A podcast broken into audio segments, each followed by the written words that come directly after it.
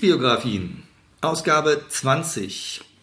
Hallo, mein Name ist Lutz Bonneberg und ich bin heute zu Besuch bei Stefan im schönen Schöneberg.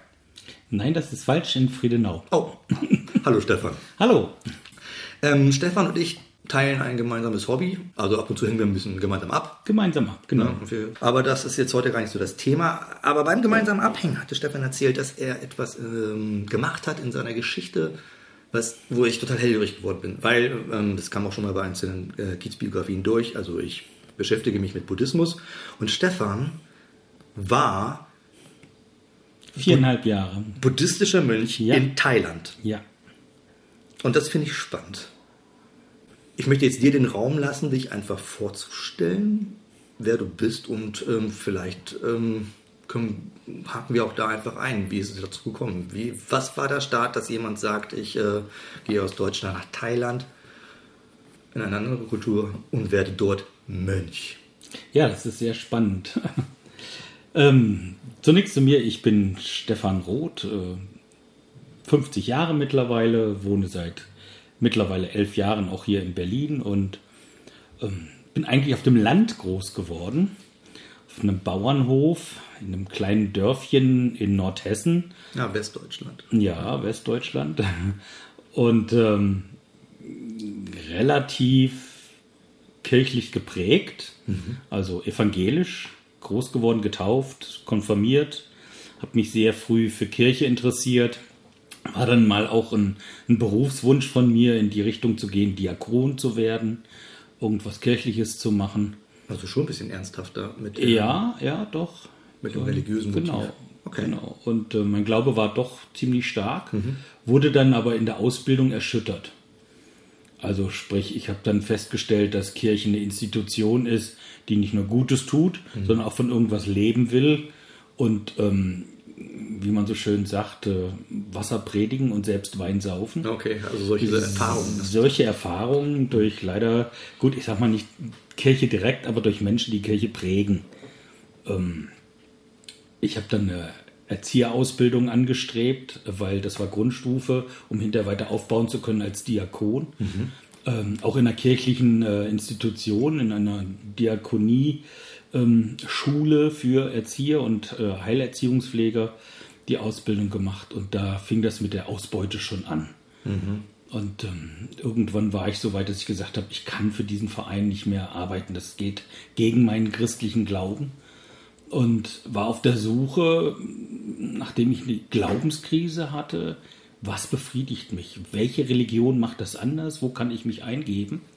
Hab mir dann Islam angeguckt, äh, das Judentum, die Sekten, die es damals so gab. Also du hast auch, also einerseits hast du nicht gescheut, auch dir Sektiererische anzugucken. Ja, ja, einfach meine mal- Mutter hat immer gesagt, ja Kind, ne, Sekten, nix gut. So, Finger weg. Ja, das war bei uns auch, aber woher sollte ich das wissen, wenn man es nicht selbst erlebt hat? Und ich war schon immer so geprägt, Okay. wenn du drüber Bescheid wissen willst, sollte man sich das zumindest mal näher angeguckt haben. Nicht unbedingt gelebt, aber angeguckt haben. Hast du aber auch das Selbstvertrauen tatsächlich gehabt, dass du Ja, auch äh, nicht manipuliert wirst oder sowas, ja. Genau, richtig. Ja, und dann bin ich irgendwann durch meinen allerersten Freund äh, und in Urlaub in Thailand auf Buddhismus gestoßen. Ich war sehr, sehr überrascht. Es hat mir sehr, sehr gut gefallen. Und in den 1900, ja, Ende der 80er, 88, äh, 89 war das das erste Mal, dass ich in Thailand war. Das war noch sehr, sehr, sehr ursprünglich. Es war wirklich ein Abenteuerurlaub. Es gab wenige große Hotels, mehr so kleine Guesthouses, verträumt am Strand. Es war wirklich eine andere Welt. Und die Religion, Buddhismus, was ja eigentlich nur eine Philosophie ist und keine Religion, wurde da schon noch sehr, sehr, sehr traditionell gelebt. Das hat mir sehr, sehr imponiert. Damals gab es auch noch nicht so viel Literatur auf Deutsch, die man hätte lesen können. Ich habe dann wirklich alles verschwungen, verschlungen, was ich irgendwie finden konnte. Und bin immer mehr zu der Überzeugung gekommen, Buddha schreibt dir nichts vor. Buddha sagt immer, geh den Mittelweg, ähm, nicht zu streng, nicht zu lasch, stabil bleiben. Der goldene Mittelweg halt. Und das hat mir so sehr gut gefallen, dass ich ähm, dann wollte, immer in den Urlaub dorthin zu fahren. Oder zumindest ganz oft. Das heißt, du hast jetzt erstmal ähm, durch einen einfachen Jahresurlaub Kontakt mit ähm, äh, ähm, buddhistisch geprägten Kultur bekommen Mhm. und bist auch erstmal auf dieser Urlaubsebene geblieben. Das heißt, du hast Ja. immer wieder mal ähm, für eine gewisse Zeit dort bist da gelandet Genau.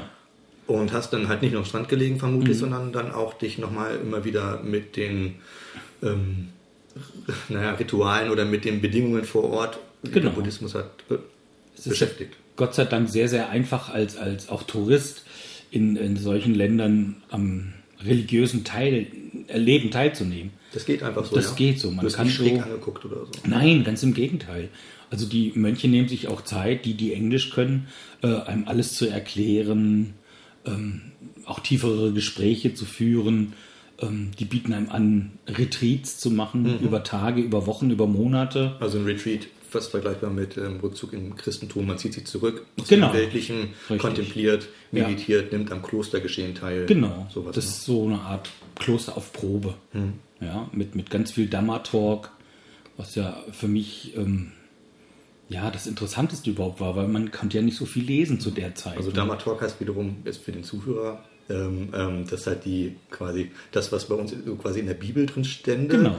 Ähm, mit den philo- philosophischen Elementen äh, in einer freien Rede zwischen den Meditationssitzungen und so weiter dann halt irgendwie immer gerne dann halt vom Lehrer auch an die Hörenden oder Schüler weitergegeben wird. Genau. Themenkomplexe. Die Lehrreden Buddhas sind Ja, das genau. Ja. Also Dhamma, die Lehre Ja. des Buddha, Dhamma Talk. Genau. Einer spricht, viele hören zu. Habt ihr, gegen, habt ihr Fragen gestellt dazu? Oder? Ja, ja, ganz viele Ganz sogar, ganz viele sogar. Das ist anders so, als ich das auch im, im Christentum erlebt habe. Also es, es war nicht so, es wurde einem mehr so als Geschichte dargeboten, sehr, sehr in der Bildsprache, dass man sich es auch gut vorstellen konnte. Und ähm, man war da sehr eingebunden in diesen Dhamma-Talk, um auch selbst die Erleuchtung daraus zu finden. Also ich sage mal, Erleuchtung ist nicht das, was sich viele vorstellen, so, wumm, da geht ein Flutlicht an und alles ist strahlend hell, sondern ich sage immer, äh, Erleuchtung ist eine Christbaumkette, wo dann so ganz kleine Birnchen hier und da aufflammen und je mehr dazukommen, desto heller wird's und desto schöner wird das Licht auch, ja. Das ist ein bisschen wie beim Computerspiel, wenn du diese Karten hast, die immer schwarz sind und immer da, wo lang gehst, Ja, wird es ja. dann halt so quasi das Genau. die Topografie. Richtig. Ja. Also es gibt das unbekannte Land. Die Lichterkette. Eine, die, Lichterkette, ja. die Erleuchtung ist eine Lichterkette. Ja. Aber wie, wie bist du dann also ein paar Mal in Urlaub gefahren, um dann, ja dann, sofort daraus aus dem Urlaub, aus, aus den Urlauben heraus die Entscheidung zu treffen, da will ich jetzt länger sein? Oder ähm, war noch was dazwischen? Da war noch viel dazwischen. Also man macht das nicht so von heute auf morgen. Ähm, was ich wohl gemacht habe, aufgehört in den Urlaub zu fahren, aber angefangen ins Kloster zu gehen. Hier in Deutschland? Nein, in Thailand. Ähm, Ah, okay. Ich bin zwischen den Thailand-Urlauben auch in Sri Lanka gewesen, also andere buddhistische Länder kennengelernt. Habe mich dann zu Hause sehr viel mit Buddhismus auseinandergesetzt und gemerkt, es ist ähnlich wie im Christentum. Es gibt hunderte von Abspaltungen.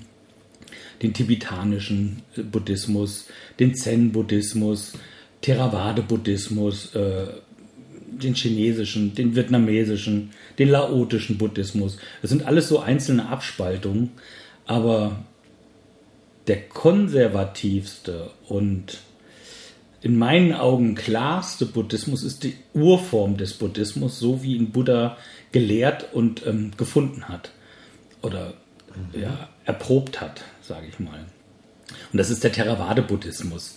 Der kommt ohne diesen ganzen Budenzauber aus. Also wenn man so überlegt, ähm, mit dem Dalai Lama, der tibetanische Buddhismus, der ist sehr geprägt von vielen Ritualen. Die haben dann diese gelben, schönen Karnevalsmützen auf, wie ich immer sage, und dann Glockengerassel und dann muss unbedingt ein Räucherstäbchen mit dabei sein. Ja, auch die Gottheiten sind ja, sehr, sehr diffizil ja, da genau, aufgebaut. richtig, ja. Und Taras oder Genau, das ist im, im, im, im äh, Theravada-Buddhismus nicht so. Da gibt es nur zwei Abspaltungen, den großen Weg und den kleinen Weg. Minhanayaha und Mahanayaha-Buddhismus. Ähm, das ist ein Buddhismus, aber der eine geht ein bisschen mehr in die Urform noch rein. Das ist der große Weg. Der hat auch viel mehr Regeln als der kleine Weg.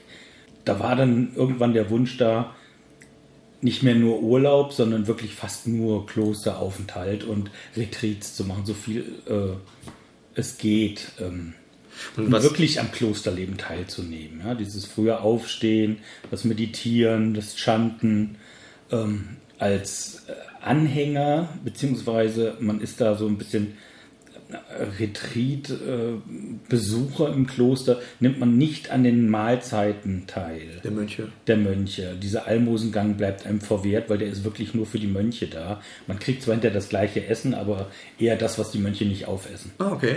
Ja, das ist so, so ein bisschen am Rande. Mhm. Ähm, ist aber auch unterschiedlich. Es kommt darauf an, in welches Kloster man geht. Und was hat dich jetzt genau daran so fasziniert? Weil, also ich, ich sehe ja schon jetzt zwei, drei Sachen, die man gut finden könnte. Die eingehen ins Kloster, ins Retreat, um äh, endlich mal zu schweigen. Äh, andere ähm, äh, haben dann eher das Spirituelle im Zentrum mhm. ihres Aufenthalts. Ja. Wiederum Dritte äh, sind vielleicht einfach nur äh, von ähm, den äußeren Bedingungen, die sie umgeben und diesem kulturellen Flair hm. vielleicht fasziniert, was jetzt nichts Spirituelles wäre, sondern noch mehr diesem touristischen Motiv entspräche. Aber das ist ja alles drin. Also ähm, wenn du jetzt mehrmals dahin geflogen bist, um dort hinter den Türen zu verweilen, was ja. hat dich irgendwas, also manche gehen auch hin, um irgendein, muss nicht ein Problem sein, aber irgendeinen Themenkomplex mhm. zu bearbeiten, diesen Raum zu finden, halt einfach sich nur damit zu beschäftigen, genau hinzugucken. Was war es bei dir? Also bei mir war es eine, eine, eine, ganz große Frage, die mich eigentlich auch schon im Christentum beschäftigt hatte.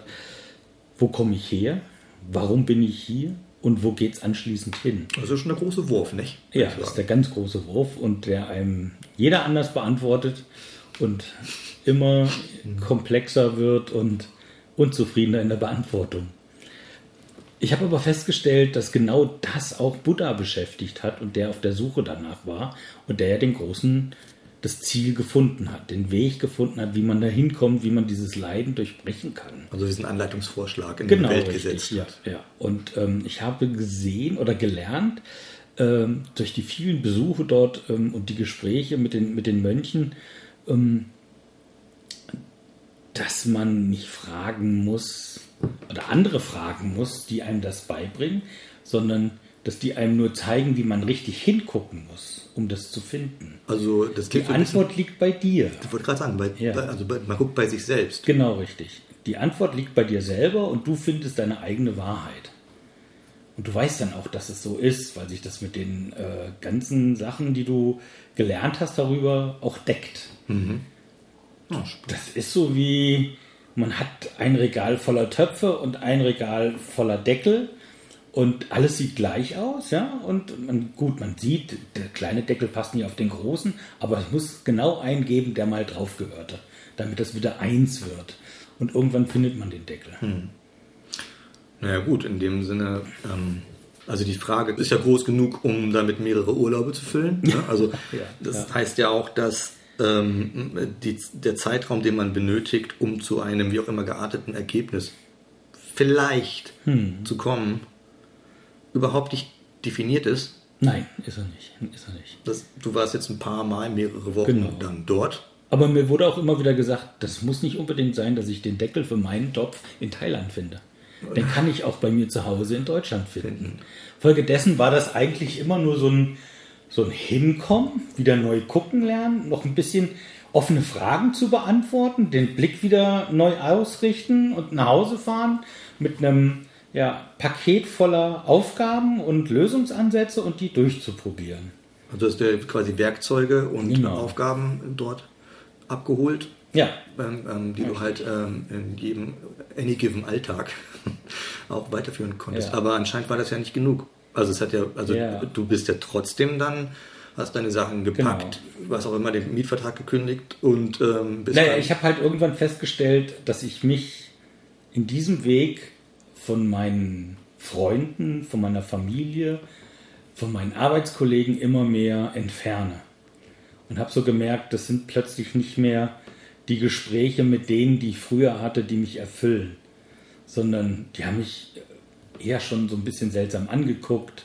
Ich will nicht sagen gemobbt, wäre zu weit gegangen, aber die konnten das nicht so richtig nachvollziehen. Die konnten nicht sich in mich reinversetzen, was ich da suche und was ich will. Finde ich so auch- ging es auch mit meinem Partner, Ja. ganz ehrlich. Und dann kamen zwei ganz, ganz große oder drei ganz große Ereignisse auf einmal. Das erste war, meine Eltern haben sich scheiden lassen, nach 33,5 Ehejahren, und haben ihren Scheidungskrieg auf meinem Rücken ausgetragen. Ich bin der älteste Sohn. Okay. Ähm, ich stand zwischen zwei Stühlen. Die Partnerschaft mit meinem damaligen Mann, wir waren auch schon verheiratet, ähm, ging auch in die Brüche. Wir hatten ein Haus zusammengebaut. Er war Alkoholiker, ich kam mit seiner Sucht nicht zurecht. Okay. Und ich war in der Psychiatrie und habe eine Station geleitet für Menschen mit seelischer Behinderung. Das heißt, es waren Menschen, die nicht behindert genug für ein Behindertenheim waren, nicht psychisch genug, um in der Psychiatrie zu bleiben, aber ihr Leben lang irgendwie in der Psychiatrie verbracht haben. Das heißt, du hast eigentlich die ganze Zeit gegeben. Genau, richtig. Und ich kam dann mit meinen Ansätzen, wo ich gesagt habe, ähm, man muss auch mal verzeihen können und man muss mal zurückstecken können. Und all das, was ich im Buddhismus gelernt habe und versucht habe, an diesen drei Punkten anzuwenden, völlig gescheitert. Und da habe ich gedacht, so geht es nicht weiter. Und ich spürte innerlich irgendwie wie so eine Stimme, die einen ruft, komm zu mir, komm hierher und, und hier geht es dir besser. Ne, Das ja der Vorteil gewesen, dass du halt da schon einen Horizont hattest, Genau, richtig. Ja. den du dich auch nicht. Vielleicht ist aber auch, um einen, Spur, einen Schritt fast nochmal zurückzumachen, diese ähm, Diskrepanz zwischen den Leuten, die dich halt in Deutschland oder in Europa halt umgeben, die sich halt nicht mit solchen Philosophien aus Asien beschäftigen, die halt nicht diesen gemeinsamen Hintergrund haben. Also das hört man ja immer wieder mal, dass genau das dann halt irgendwie zu solchen ähm, ähm, ähm, Loslösungen oder Trennungen führt. Ne? Irgendwie, Ja. das sich total verändert und so. Irgendwie. Genau. Ich finde das irgendwie ein bisschen fies, weil ähm, auf der einen Seite, also ich, äh, ich finde das eigentlich sehr positiv, was da an, im Buddhismus als Angebot für Lebenskonzeption oder Haltung ne, irgendwie andere, sich selbst und anderen gegenüber einem angeboten wird. Das heißt, eigentlich ist es nichts Schlimmes, aber gleichzeitig ähm, aus dieser äußeren Perspektive heraus äh, wird es quasi schlimm gemacht, weil ich höre jetzt wieder quasi meine Mutter im Hintergrund, die halt ne, über diese Sektengeschichten halt irgendwie so, ähm, ja, die manipulieren ein, ne? Irgendwie die Leute, die Leute werden dann plötzlich ganz anders und so. Und das, das stimmt ja auch dann in dem Augenblick. Du bist ja anders geworden, weil du dich mit den Sachen beschäftigt hast. Äh, Du hast halt gemerkt, dass du dich mehr von den Leuten mit, äh, wo man noch die gleiche Biografie geteilt hat, also europäische oder deutsche Geschichte so und Erziehung, ähm, die halt nicht ähm, diese Ergänzungen mitgemacht haben, die du in Thailand bekommen Ja, hast. ja. Dass das dann tatsächlich aus deren Perspektive vielleicht auch zu einem Bruch, also sich wie ein Bruch anfühlt.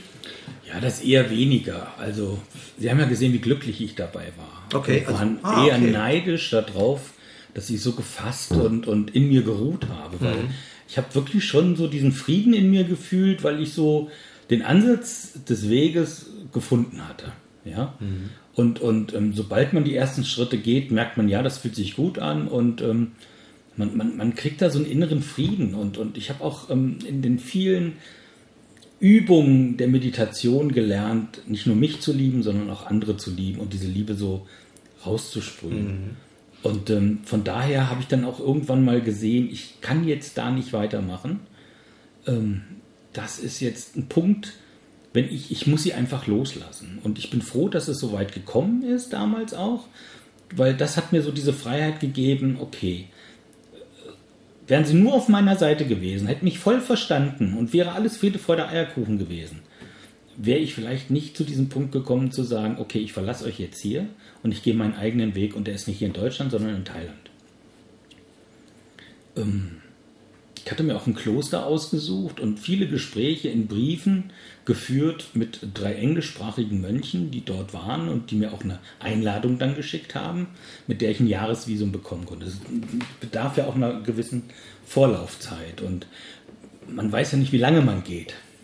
Ich Ja. habe immer gesagt, ich gehe, bis ich mich gefunden habe und dann komme ich vielleicht zurück.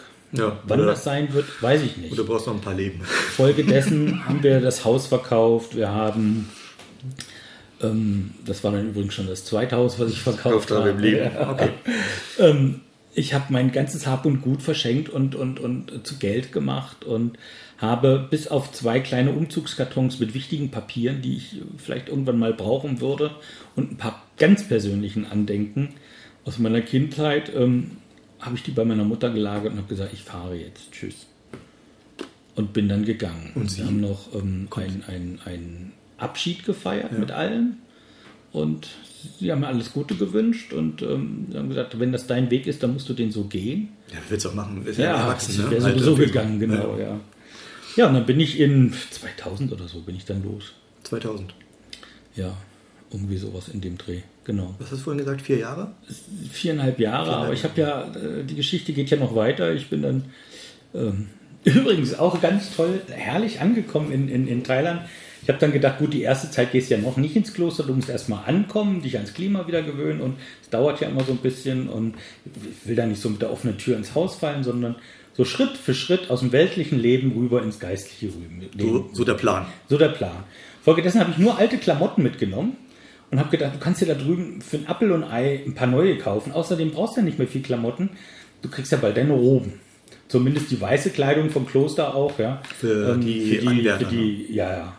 Also wir würden hier Novizen sagen, aber Novizen sind da was anderes. Und Das heißt Prakau-Kleidung. Okay. Prakau ist so diese Vorstufe.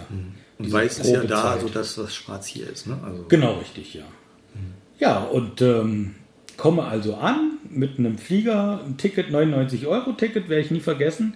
Gab es damals von einer Airline, die es heute nicht mehr gibt, so Fliegenpreise. Und äh, die Maschine war nicht mal viertels voll. Also es war auch der letzte Flug nach Thailand in dieser Saison Mhm. damals, um die letzten Urlauber nach Hause zu holen. Ah, Deswegen okay. war die ganz, ganz leer. Also ja. Und dann komme ich da an und stehe dann auch ziemlich schnell, ziemlich alleine am Gepäckförderband und warte auf meine. Äh, ich hatte so, so einen alten Rucksack. Und da war alles reingestopft, so ein Backpacker-Rucksack, äh, der mich viele Jahre begleitet hat und wartete und wartete und der kam und kam nicht. Also dreimal gefragt, äh, an welchem Band ich stehen muss. Äh, ja, das ist schon das richtige Band. Was ich aber nicht gesehen habe, da fuhren ständig zwei Tüten im Kreis und da stand auch rot drauf. Aber so krakelig geschrieben, dass ich das gar nicht ähm, mitgekriegt habe. Das war nämlich mein Nachname. Und dann kam dann irgendjemand und beobachtete mich und sah das und fragte, wie ich heiße und sagte, ja, das sind doch Ihre Tüten. Äh, das sind meine Tüten. Ich hab warte auf einen Rucksack. Rucksack. Ja. Da war also nur noch Bruch drin und dreckige Klamotten. Und aber es da waren das deine Klamotten? ja, ja, ja, pass auf. Beim Ausladen war dieser Rucksack oben an der Rampe hängen geblieben, ist runtergefallen. In dem Moment ist so ein, so ein Fahrzeug da drüber gerollt, alles kaputt und äh, total dreckig, unbrauchbar. Und dann haben die das in Tüten gepackt. Und dann kam dann auch jemand und sagte, ja, sie kriegen jetzt eine Entschädigung von uns. Und dann habe ich den Wert von 500 Euro in ähm, Das Bad? äh, D-Mark, D-Mark damals noch. Das war ja 2000 war ja noch D-Mark. Genau, das war Ja, kurz genau vor der Währungs. in, in, in 500 Mark dann umgerechnet, ich weiß nicht mehr, wie viel das waren. Irrsinnig viel Geld. Ja, für die Region dann da unten auf jeden sehr, sehr, sehr viel Geld. Hast Um du noch mal ganz weltlich wie die Made im Speck gelebt? Ja, äh, ich habe dann gesagt, okay, Buddha heißt dich willkommen und das war mein Begrüßungsgeld. ja. Proportional mehr als die Ich habe dann ostdeutschen wirklich nur ganz wenige Klamotten mir gekauft Ja. und bin dann doch schneller ins Kloster, als ich wollte. Ja, de facto wusstest du ja, dass das nur noch Zeit ist. Genau, richtig. Komme da an, die haben mich herzlichst aufgenommen, es lief alles prima. Und was ich vorher nicht so bedachte, es war ein reines Ausbildungskloster, ganz viele Retreats liefen da. Ähm, Ein ganz berühmter äh, Abt, dessen Namen ich mir nie merken konnte, hat da war sehr, sehr bedeutend. Für Thailänder ist das einer der ganz großen Lehrer. Weißt du den Namen des Klosters? Nicht mehr, ne? Weil es gibt immer so. Ich nicht mehr. Das war in der Nähe von Bangkok. Also, Okay. Nee, das ist auch, diese thailändischen Namen sind immer schwer auszusprechen. Es gibt also so Kloster, die, die sich quasi darauf spezialisiert haben, sich mit Westlern. Nee, das eher nicht. Das war beschäftigt ganz viel mit, mit Einheimischen, also ganz Oh, wow. viele Okay. Thais, äh, die was auf sich halten und diese Lehren dieses Abtes da Mhm. ähm, nachvollziehen und studieren möchten, gehen in dieses Kloster Okay. rein. Seine Kutti war aufgebaut wie ein, also Kutti ist so ein, so ein- so ein Häuschen, was so ein Mönch hat. Mhm. Der Abt hat natürlich ein etwas größeres und ein bisschen besser ausgestattet. Ähm, das war alles voll wie ein Museum. Da standen seine ganzen Lehrbücher drin, die er da verfasst hat und seine, seine ja, Schriften zum Buddhismus und zu den Wegen. äh, Auf Thai er dann, Ja, ja, alles in Sanskrit. Da- Immer in Sanskrit. In Sanskrit. Ja, ja. Also schon in der es gibt gelehrten dann Sprache Übersetzungen in alle anderen Sprachen. Okay. Ja. Also wie hier damals Latein Mhm. quasi, wird auch dann halt. Genau, richtig. Wird da Sanskrit gesprochen auch äh, unter den Mönchen? Weil Pali ist ja nicht die ältere Sprache, ne? Ja, aber die Sprache Buddhas ist Sanskrit. Und deswegen auch wird darin publiziert Genau, quasi. ja, ja. Wissenschaftlich. Also sie sind auch, die muss man ja da auch lesen können. ähm, auf diesen Palmblättern, praktisch die Urbibel ist ja auf Palmblättern mhm. geschrieben, ähm, alles in Sanskrit. Mhm.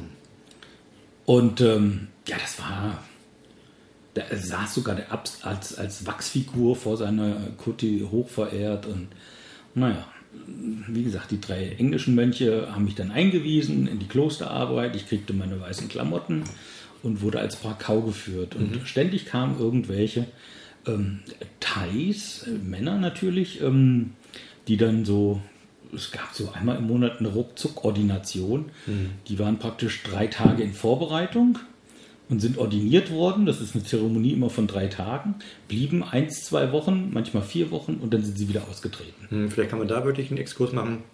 Also viele jüngere Männer, also es ist ja auch durchaus eine Diskussion mit Verhältnis Frauen im Buddhismus ist ja auch nicht so ohne. Ja, irgendwie. Also nicht sehr schön mhm. unter emanzipatorischen Aspekten ja. betrachtet.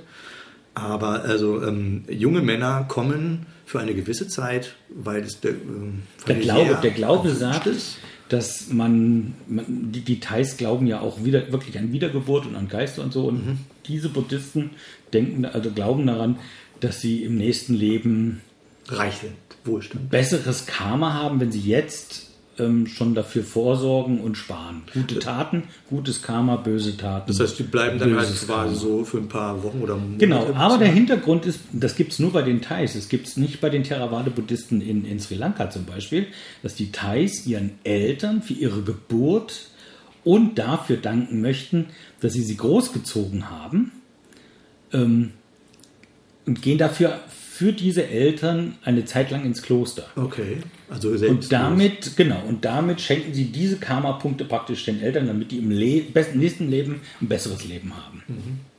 Das ist der Ursprung. Deswegen sollte jeder Thai-Junge einmal in seinem Leben im Kloster gewesen sein. Und das, das gibt es nur in Thailand? Das ja? gibt es nur in Thailand. Das, ja, das ist so aus der thailändischen ja. Geschichte. Also Sri Lanka habe ich den Eindruck gehabt, dass es halt eher manchmal ein, ähm, ähm, die Versorgung von Kindern, ja, die halt die Eltern in äh, Thailand teilweise bringen, auch. Bringen, die Ärmsten der Armen ins Kloster zu geben. geben gerne Kinder ab ins Kloster, weil da kriegen sie auch die viel bessere Schulbildung. Ja, genau. Die sind hinterher alle so weit, dass die studieren können und ja. also gute Berufe kriegen.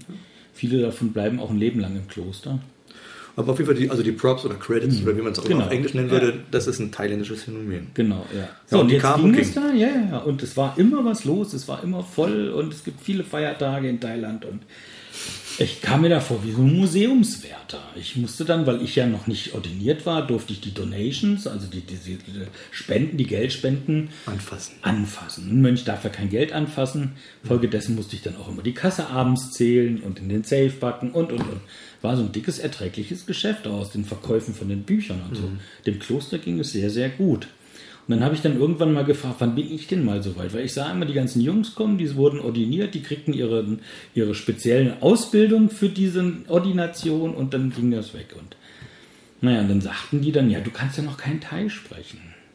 Und das war so ein Schock für mich. Das hat mir vorher nie jemand gesagt, dass ich Thai sprechen lernen muss. Damit du halt überhaupt in der. Ja, man kann Kloster nur diese Ordination bekommen, wenn man Thai spricht. Und Sanskrit ist nicht so ganz so wichtig, aber das lernt man dann sowieso. Hm. Ja, und dann habe ich gesagt, wie kann ich das jetzt machen? Bringt mir doch Thai bei. Nee, dafür hatten sie keine Zeit. Hätte ich das gewusst, hätte ich einen Thai-Kurs vorher gemacht. Ja, ja, genau, so, so, so, stand ich da. Und dann bin ich dann nach vielen Nächten vor einer Buddha-Statue weinend gedacht, okay, dann machen wir das jetzt ganz anders. Weil je länger ich in diesem Kloster plötzlich war, um da wohnen zu können, desto mehr merkte ich, das ist nicht der Platz, den ich gesucht habe. Mhm. Es war plötzlich ein ganz anderer Platz als den, den ich vorher kennenlernte. Das ist interessant, also so eine Enttäuschung. Also ich hatte auch ja, eine jetzt so hast du alles so aufgegeben und jetzt sitzt du hier und dann habe ich gesagt, alles okay, anders. ich gehe raus aus dem Kloster, äh, weil man kann ja rein und raus, wie man will. Ich war ja auch noch nicht ordiniert und habe dann gesagt, dann suche ich mir einen Job und lerne Thai und komme dann wieder. Also im weltlichen Job dann auch? Ja, genau. Aber du wolltest auch in dem Kloster bleiben, hättest du auch sagen können, irgendwie so, äh, wisst ihr Leute... Nee, ich wollte dann, dann nicht mehr da bleiben, weil ich habe gedacht, guck dir mal noch was anderes an, vielleicht findest du noch was Besseres. Ja. So, und so war das dann auch. Ich bin dann wirklich raus und habe einen Job in Bangkok gekriegt, der mich nach Pattaya verschlug, den größten Puff der Welt. Mhm. Sehr, sehr negativ behaftet, aber man muss da leben. Ich will nicht alles schlecht machen. Es, ist, es hat auch seine guten Seiten. Mhm. Also fernab von dem Bordellbetrieb. Ähm, Sagt mir gar nichts. Echt nicht? Pattaya? Das ist Pattaya. Also ich weiß halt immer halt so diese ganzen Im Chinesischen wäre oben genau in dem Zipfel. so deutsche Männer fliegen Ja, mit dem ja. Flieger und das Genau. ist gut gehen. Das, äh, Ja, das ist das. Das ist das Klischee. Bomber, Genau. Ja. Bangkok. Ja. Das ist das. Okay. Ja.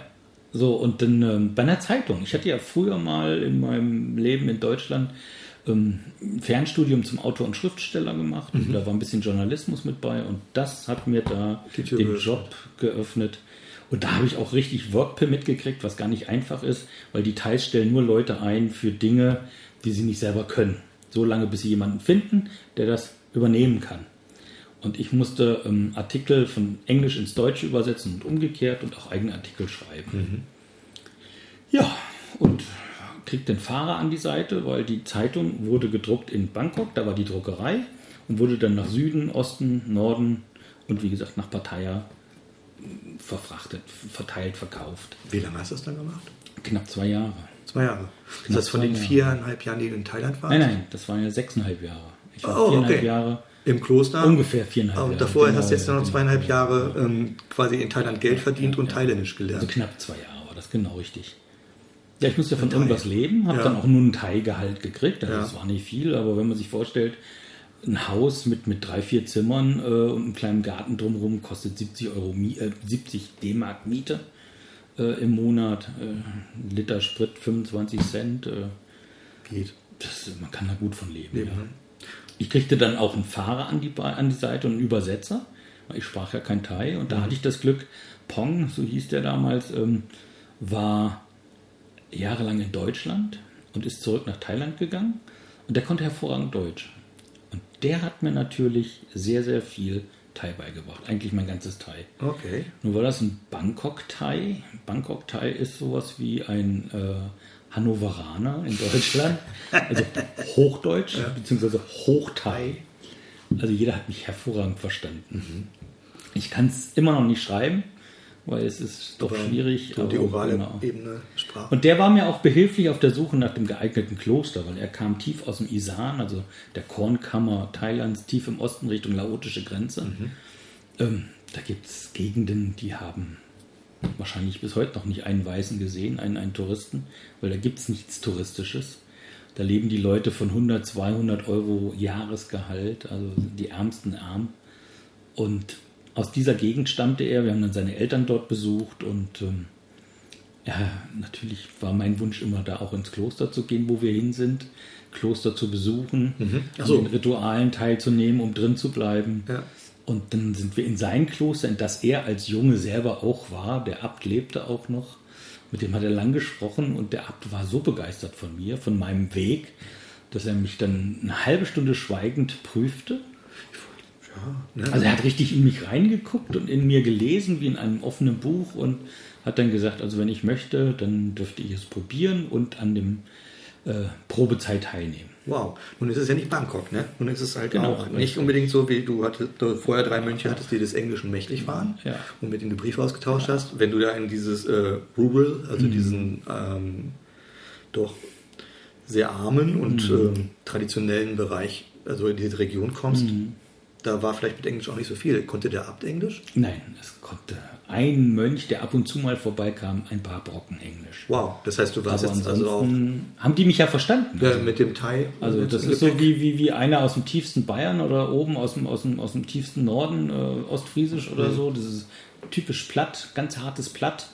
Ähm, und wenn die dann einen haben, der Hochdeutsch spricht, den verstehen die, aber umgekehrt nicht. Das heißt, also Und es so gab schon eine gewisse äh, Aber mein. Abt machte mir wirklich äh, den Mut und sagte, das macht nichts. Also wir, wir strengen uns an, auch wir können, wenn wir wollen, Hochdeutsch, also Hochthai sprechen.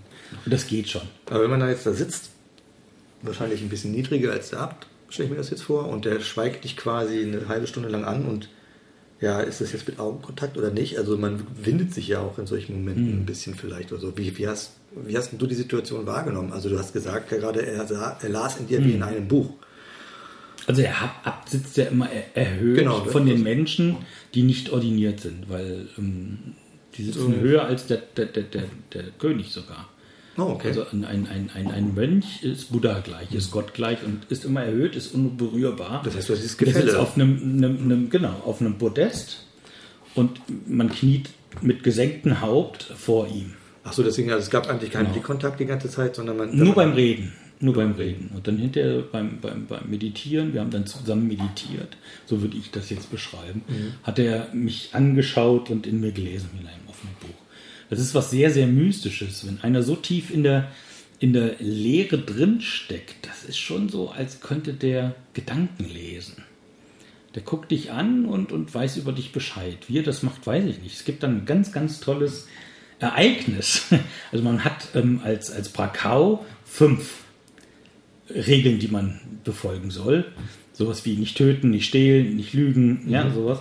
Ähm, als, als, ähm, als Laie, Entschuldigung, als Prakau, wenn man diese, diese Lehre gehen will, hat man 126 äh, Regeln zu befolgen und als Ordinierter 226.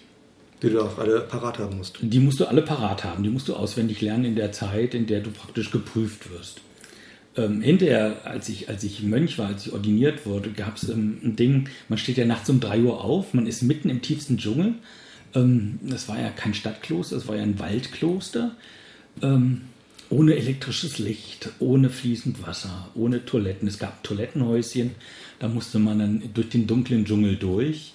Es gibt viele wilde, gefährliche Tiere, also man muss da sehr achtsam sein, um da hinzukommen. Und ähm, wenn das so stockdunkel ist nachts und die nächste Kutti vom nächsten Mönch ist außer Sichtweite, Das heißt, es ist ein großes Areal. äh, ja, sehr großes Areal, ähm, dann denkt man sich, okay, man darf ja auch überall in den Wald sein Geschäft verrichten, machst du das. Aber es gibt als Mönch eine Regel von den 226, die heißen, du musst es im Hocken machen und deine Roben um dich rum drapieren, dass keiner das sieht. Man trägt ja als Mönch keine Unterwäsche. Ja. Ähm, man präsentiert sein Gemächt nicht. Den Hintern oder sonst was. Macht man nicht. Macht man nicht. Verstehe So, ich und ich habe mir gedacht, okay, hockst dich dahin im Dunkeln bei Kerzenschein, äh, in einem unwegsamen Gelände und ruckzuck hast du dir einfach mal in die Roben gemacht. Super. Dann ist ein, ein, ein Fitzelchen nicht an der Seite gewesen und du rennst den ganzen Tag mit einer. Und das in weiß? Nee, nee, das war schon als, als Mönch. Ne, reicht, das Braune Robe. Aber braune du, du hast dann einfach da Flecken drin, die Ist ja riechen in der. Hitze. genau. Oh ja, ja. stimmt. Der Temperatur. Also habe ich dann gedacht, Und, äh, okay, es sieht dich morgens keiner, bin ein Mann, pinkel im Stehen. So, ähm, nach dem Essen, nach dem Almosengang gibt es immer einen, den sich der Abt aussucht mit einem Blickkontakt. Der weiß dann, okay, du hast heute die große volle Ehre, den Abt noch ein bisschen zu massieren. Vor seinem Mittagsschläfchen, also Mittagssiesta macht man da ja auch, ähm, und darfst ihm die Almosenschale säubern und darfst ihn begleiten und seine Kutti fegen. Und das nutzt er dann immer für ein intensiveres Gespräch. Da ist jeden Tag mal jemand anders dran. Also den Tag war ich dann dran und er erzählte mir dann über diese Regeln und kam dann auch drauf, dass da. dass man nicht im Stehen pinkeln sollte. Ich denke, okay, es ist jetzt Zufall, dass er das gerade sagt. ja, und Also, na, ich weiß nicht. Ich, ich bin nicht drauf eingegangen Ja. und äh, man erwidert das dann auch nicht und ne, ja. Man gesteht das ja dann auch nicht. Mhm. Auf jeden Fall ging das dann tagelang so und er hat mich jeden Tag immer wieder ausgezogen. Die Mitbrüder waren bestimmt schon eifersüchtig, obwohl sie das ja nicht dürfen oder eigentlich auch nicht sind. Aber ich hatte so das Gefühl, warum immer mich? Ja. Und immer jeden Tag über dieses Stehpinkel.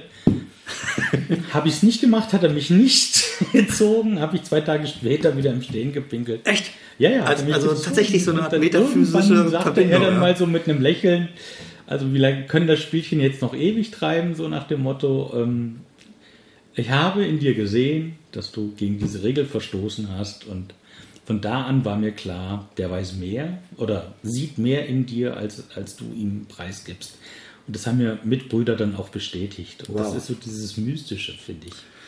Ja, der Effekt ist auch enorm, ne? Ja. Also wenn du davon ausgehst, dass halt irgendwie nicht überall Kameras an den Bäumen hängen, Ja. wenn, oder der Typ halt nichts Besseres zu tun hat, als nachts um zwei irgendwie zu gucken, ob du pinkeln gehst, dann ist das das, was, also eine andere Art und Weise von dieser Schere im Kopf. Ja. Also du, du ähm, ähm, wenn du davon ausgehst, dass da einfach jemand tatsächlich, warum auch immer aufgrund deines Verhaltens oder sowas halt irgendwie ähm, ähm, mehr Sachen wahrnimmt, als du bereit Hm, bist, ähm, preiszugeben, Ja. Ähm, wirst du dich zwangsläufig anders verhalten. Also es gibt einen Moment, wo ich wirklich auch selber davon überzeugt war, dass ich das kann. da war ich schon drei Jahre im Kloster oder so, ich hatte plötzlich das Gefühl, gleich kommt ein ganz bestimmter Mitbruder zu mir und fragt mich nach einem ganz bestimmten Buch. Das ist sich derzeit in meinem Besitz, ja, Besitz nicht, aber in meiner Kutti befand. Mhm. Und keine fünf Minuten später kam wirklich der und fragte mich genau nach diesem Buch. Also wie so ein siebter Sinn. Äh, ja, ich wirklich gedacht, ja, da ist doch mehr dran. Ich wusste nicht, wo es herkam, aber tief auf meinem Innern und es fühlte sich total toll an. Mhm. Also sowas zu können, ja, so, so, was hat, es hat echt was Mystisches. Man hat zum Beispiel, es gibt ja da Insekten ohne Ende, Mückenstiche. In meiner Prakauzeit habe ich jeden Tag so 100, 120 Mückenstiche gehabt. So, in der Klosterzeit, also in der Ordinationszeit, nicht einen einzigen. Und du fragst dich, wieso? Es gibt, es gibt ganz wilde Bergdschungelhühner, ähm, die so scheu sind, wenn die Menschen nur vom Weiten sehen, fliegen die hoch auf den Baum. Die sind ziemlich klein wie Zwerghühner äh, wunderschön anzusehen, schillernd bunt die Hähne, äh, aber die sind immer von mir weg. Und als ich die Roben anhatte, ist mir dann aufgefallen, die hauen nicht ab. Sie, sie bleiben einfach da, sie gucken einen wohl, beobachten, wie man an ihnen vorbeigeht, aber so bis auf vier, fünf Metern kann man an denen vorbeigehen, ohne dass sie sich überhaupt nur gestört fühlen. War das schon, also, ähm, also Hühner haben kein Bewusstsein darüber, was eine Robe bedeutet. Denke ich mal. Aber Hast du dich anders gefühlt? Ja. Man fühlt sich anders. Man kann es auch nicht beschreiben. Ohne überheblich zu klingen, aber man, man ist wirklich jemand anders plötzlich. Hm. Das hat wahrscheinlich auch mit dieser Dreitages-Ritual-Einführung zu tun, die man da über sich ergehen lässt, äh, die zeitlich sich wie eine Stunde anfühlen. Mhm. Also es ist so, so im Nachhinein dachte ich, wow, das waren jetzt drei Tage. Man ist so wie in Trance und, und sag so, ähm, man denkt ja, dass der Sohn ins Kloster geht, um sich bei den Eltern zu bedanken, habe ich ja gerade gesagt. Dann gibt es auch ganz viele Eltern, die haben keine Söhne oder die Söhne sind schon tot oder äh, haben es nicht geschafft, ins Kloster zu gehen oder die haben nur Töchter. Mhm. Ähm, die möchten auch gern, dass irgendjemand für sie ins Kloster geht. Karma. Und die adoptieren dann so jemanden wie mich, der dann sagt, okay, ich gebe mich für euch hin und damit ihr besseres Karma im nächsten Leben habt, gehe ich für euch diesen Weg. Und äh, ist das eine Anfrage, die du selbstlos gesagt hast? Das spricht sich rum. Das, das, weiß man im Kloster, gibt es immer wieder ähm, auch Klosterhelfer, die einem das dann weiter vermitteln. Und dann wurde ich auch offiziell gefragt, ob ich das machen möchte, mich dafür zur Verfügung stellen möchte. Und die Eltern suchen einen dann aus. Und ich hatte 30 Eltern. Also und die sind einfach dann dankbar. Weil ja, ja, ja, die spenden dann auch diese, diese, diese Robe, die man dann hat, ja. die wird von den Eltern gespendet. Ah, okay. Ähm, es gibt dann ein großes Fest in dem Haus noch. Ich hatte 30 Fest, deswegen war es für mich wahrscheinlich auch etwas anstrengender. Und die tragen einen dann, beziehungsweise äh, gehen dann umringt äh, dreimal ums, äh, um, um diese Sala, um diese, diese Gebetshalle, wo diese Ordination stattfindet, geben einen dort ab und halten ein großes Tuch um dich rum, in dem du dich dann umziehst. Also ziehst du deine weißen Sachen aus und kriegst dann die Robe an und damit das keiner sieht, halten die ein großes Tuch um dich. Und das macht die Familie und damit ist der letzte Akt, dann gehst du ins Kloster. Da fällt der Vorhang. Genau, richtig. Und ähm, also, also okay, es ist ein sowohl gesellschaftlich als auch jetzt religiös ein sehr großes Ritual, ein rele sehr relevantes Ritual. Tja, dann ist man einer unter vielen Brüdern, hast du ja gesagt. Ne? Ja, ja, genau. Unser Kloster war nicht so sehr groß. Wir hatten einen Abt und zwei Ajane. Ajane ist man, wenn man zehn Jahre im Kloster ist, erhält man die, ah, ja, ähm, die das ist dann nochmal so eine Stufe, die man erreicht, um Lehrer zu werden. Um Dhamma-Talk geben zu dürfen, muss man Minimum zehn Jahre im Kloster gewesen mhm. sein. Das nennt sich dann Ajan, großer Lehrer. Ähm, und wenn man mehr als 20 Jahre dort ist, ist man Lupidi. So nennt sich das. Das ist dann nochmal so ein Oberlehrer. Mhm bevor man dann nach 30 Jahren erst ähm, sich ablösen kann vom Kloster und einen eigenen Weg gehen kann mit einer Gründung des eigenen Klosters. Mhm. Da muss man also mehr als 30 Jahre Mönch gewesen sein. Und äh, unser Abt ähm, hat da in einer Höhle, die da auch ausgestellt war, in diesem Wald, mehrere Monate zugebracht und dort das Kloster ge äh, gegründet. Das war als ich dort war, circa, hm, schlecht zu sagen, 20, 25 Jahre her. Also hm. Ich weiß nicht genau, wie alt er war, aber weit über 70 auf jeden Fall schon. Also das finde ich ja ähm, schon faszinierend, dass auf der einen Seite hast du diese Art von Ausbildung, also du ähm, quasi du kannst bestimmte äh, Ni- Niveaus erreichen, indem du ähm, eine wie auch immer geartete Bildung Mhm. ähm, dir erwirbst. Ja. Und hier hast du das Phänomen mit den Ajan und den weiterführenden ähm, Stufen, die sind rein äh, zeitlich orientiert, also Zeitlich, 10, ja, 20, ja, 30. Ne? genau. Also man könnte quasi sich in die Ecke setzen und warten, ist dann die 10 Ja, Jahre man, rum. muss, man muss die Fähigkeit schon Ich wollte gerade sagen, Genau, also es klingt eher so dann halt, dass, dass man weiß, dass in diesen zehn Jahren einfach eine Menge passiert und man nicht drum kommt, auch Erfahrungen zu sammeln. Das ist äh, so ein bisschen die Erfahrung der Älteren. Ja. Irgendwie so. Und es bleibt dir überlassen, welche Erfahrungen du sammelst. Die dann war ja, war ja. Gott sei Dank lang genug da. Man rechnet da auch in Pansas. Pansa ist eine Regenzeit. Mhm. Und es gibt in ganz Thailand diese Regel, das ist glaube ich in Sri Lanka genauso, ähm, während der Regenzeit muss man in seinem Stammkloster sein, in dem man ordiniert wurde. Das ist mir auch bekannt. Ne? Und danach kann man dann sich frei im, im Land bewegen mit der Erlaubnis des Abtes. Ähm, eine Wandertour machen, also als Wandermönch durch die Gegend gehen oder in ein anderes Kloster zu gehen, um nochmal andere Lehren, anderen Lehrern zu folgen. Man folgt ja eher Lehrern. Und deren. Ähm, Genau, Aussagen, richtig. Ja, ja. ähm, wie ist denn das Verhältnis zwischen den Brüdern? Also, ähm, jeder hat seine eigene Kuti.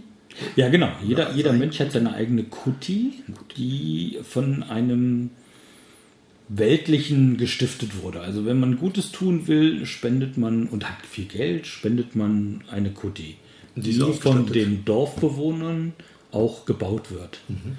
Das ist unterschiedlich. Es gab in unserem Kloster sehr gute Kutis. Also der Abt hatte auf seiner Höhle, auf diesem Berg, wo er das Kloster gegründet hatte, ein festgemauertes Haus, was nach, äh, hatte eine Kammer praktisch, ein, ein, ein Raum, in dem er auch schlief und seine Lehren hatte, aber sonst ein großes Dach drüber, so wie so ein Vordach in der Veranda, wo wir alle drunter Platz hatten. Da haben wir immer den Tee nachmittags bei ihm eingenommen und ähm, gab auch immer eine Lehrrede dann noch von ihm. Wie viel wart ihr in dem Kloster? Ähm, wenn wir voll waren, waren wir 16. 16. 16. Na gut, die finden auch in Das so war aber Veranda Platz. nur, nur ähm, zur Panserzeit. wenn's In- ja. Fest dort waren nie mehr wie sieben, acht. Denn dann waren noch Manchmal Wanderschaft oder neun, so. ja genau. Oder hatten irgendwas zu tun in der Stadt. Einer war in der Stadt und hat da Unterricht gegeben. Der kam nicht so oft. Der war aber öfter da als, als jetzt nur zur Pansa. Das ist also diese Waldkloster, denen wird ja auch mal nachgesagt, oder ähm, dass halt die doch weniger sozial engagiert äh, quasi Unterricht geben in der Stadt oder so in Häkchen Sozialarbeit machen, ähm, offen ähm, im Umgang mit anderen Menschen sind, sondern eher zurückgezogen leben, eher auf sich selbst zurückgezogen Ja. und ein bisschen was für die Dorfgemeinschaft quasi tun im Genau. spirituell-religiösen Sinne und dadurch äh, dafür dann halt von den Dorfgemeinschaften wieder auch mit Nahrung versorgt werden. Aber ähm, Ja, aber das mit der Nahrung hat einen anderen Hintergrund. Einen Man wird, man wird da generell versorgt. Also egal, die Leute wollen gute Karma-Punkte sammeln, stehen morgens früh auf und stiften Essen, Okay. teilen das. Und oft ist es sogar so gewesen, weil das ja sehr, sehr, sehr arm war. Unser, unser Kloster war gut zwei Stunden Fußmarsch vom nächsten Kloster entfer äh, Dorf entfernt. Wow. So lang ging der Almosengang immer, zwei Stunden hin, zwei Stunden zurück. Ungefähr eine Stunde auf dem Almosengang, ähm, der auch barfuß sein muss und schweigend. Und Dorf. übrigens, da, da gibt es auch wieder eine Hierarchie.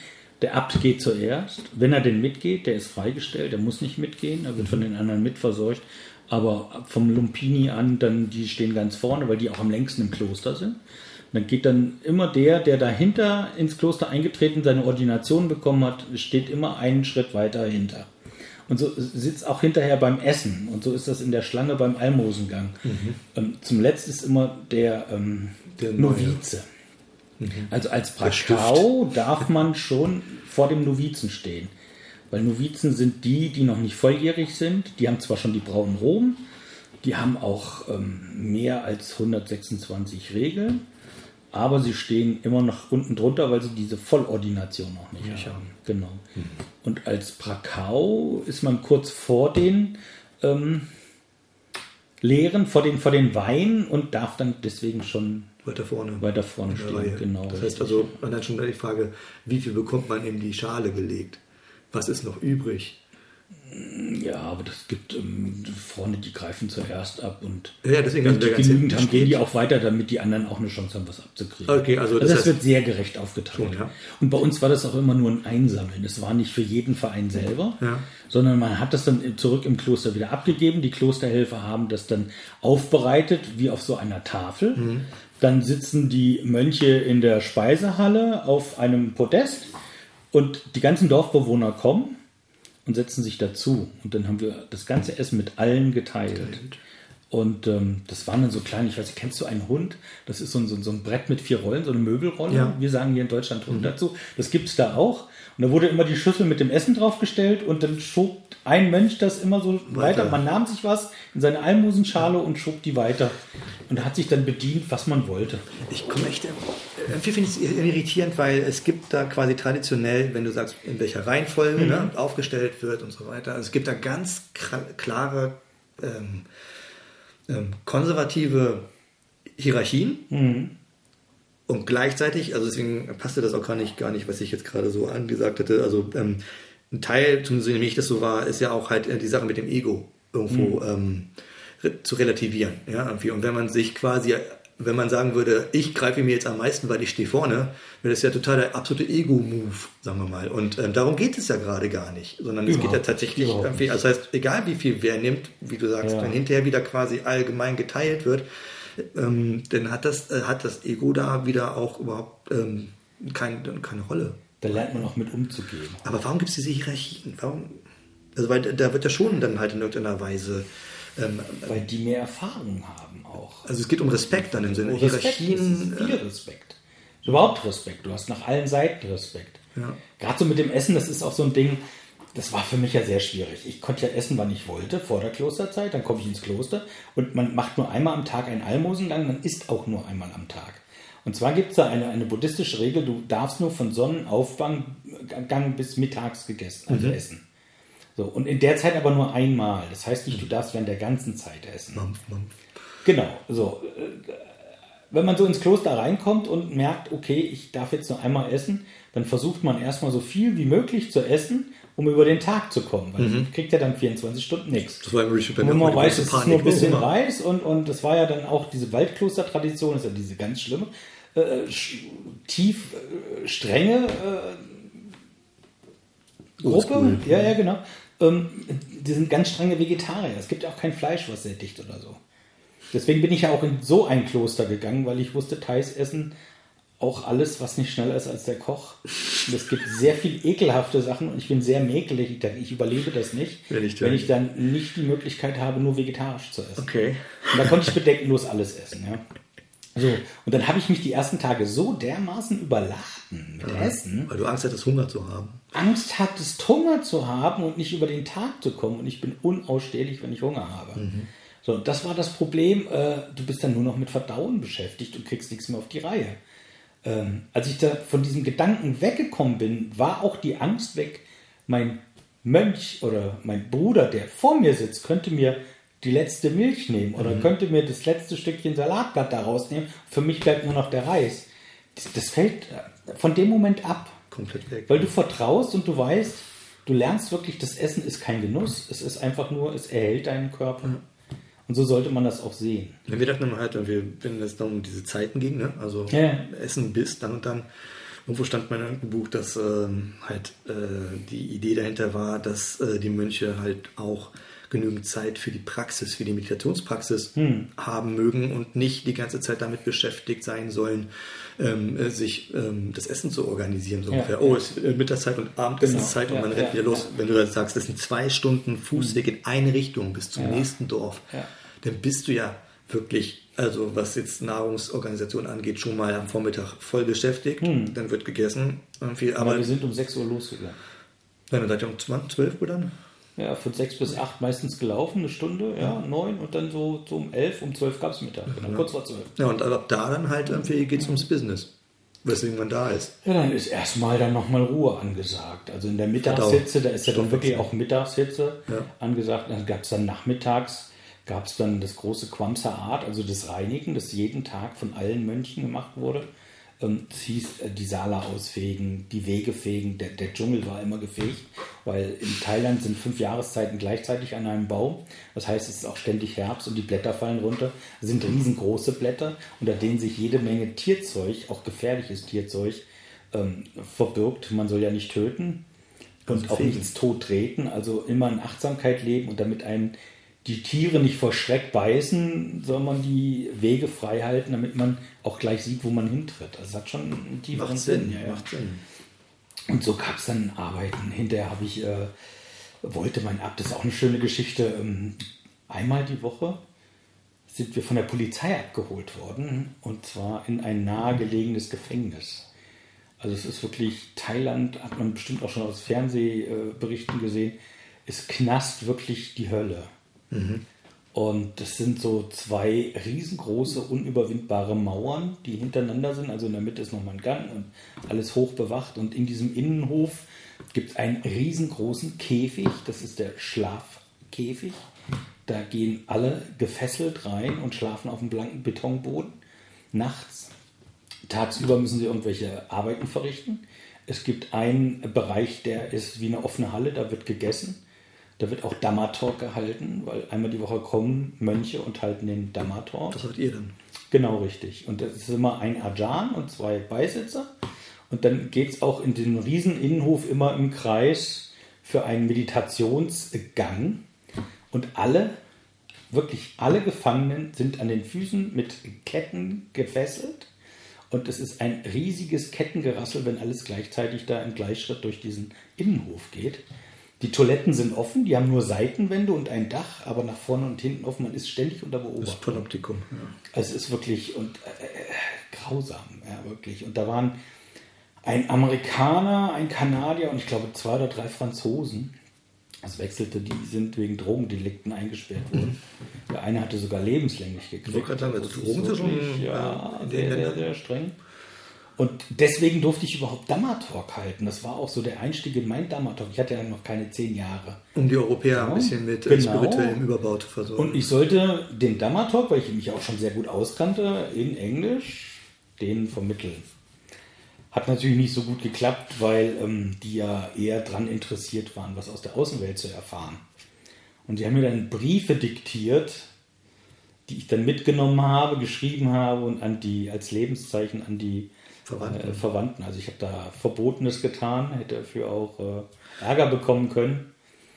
Aber ähm, es ist Gott sei Dank immer alles gut gegangen. Und dann haben die mir geschrieben und ich habe diese Briefe dann im Buch versteckt und so getan beim Damator. also Kassiba, da Hab habe ich dann die RAF vorgelesen. Ja, ja, Im Knast ja. mit den Rechtsanwälten rein raus. Ich bin natürlich auch nicht ähm, irgendwie kontrolliert worden mit dem, was ich rein oder raus Mhm. machte, Gott sei Dank. Hat man mir da vertraut und um denen ein bisschen ja, Gutes zu tun. Ja. Wärst du dann nur exkommuniziert worden oder wärst du dann im Bau gewandert, weil du Ich tatsächlich möchte mir nicht vorstellen, was, was dann Wow, passiert wäre. es muss, da, da, da denkst du auch dreimal drüber nach, bevor du dann anfängst, solche Geschichten dann Ja. halt Unterstützungen zu leisten. Ne? Aber ich hatte irgendwie so innerlich den Drang und ähm, dass es das ist ja eigentlich, ich es ist nichts Böses wieder, ne? es ist nichts Nein, Bösartiges. genau, es ist eigentlich äh, eine sehr, sehr ähm, ich sag Menschen mal, zugewandte, unterstützende. Es war der Mittelweg und Buddha hat den Mittelweg immer wieder vorgeschlagen und, und praktiziert. Und das gemacht.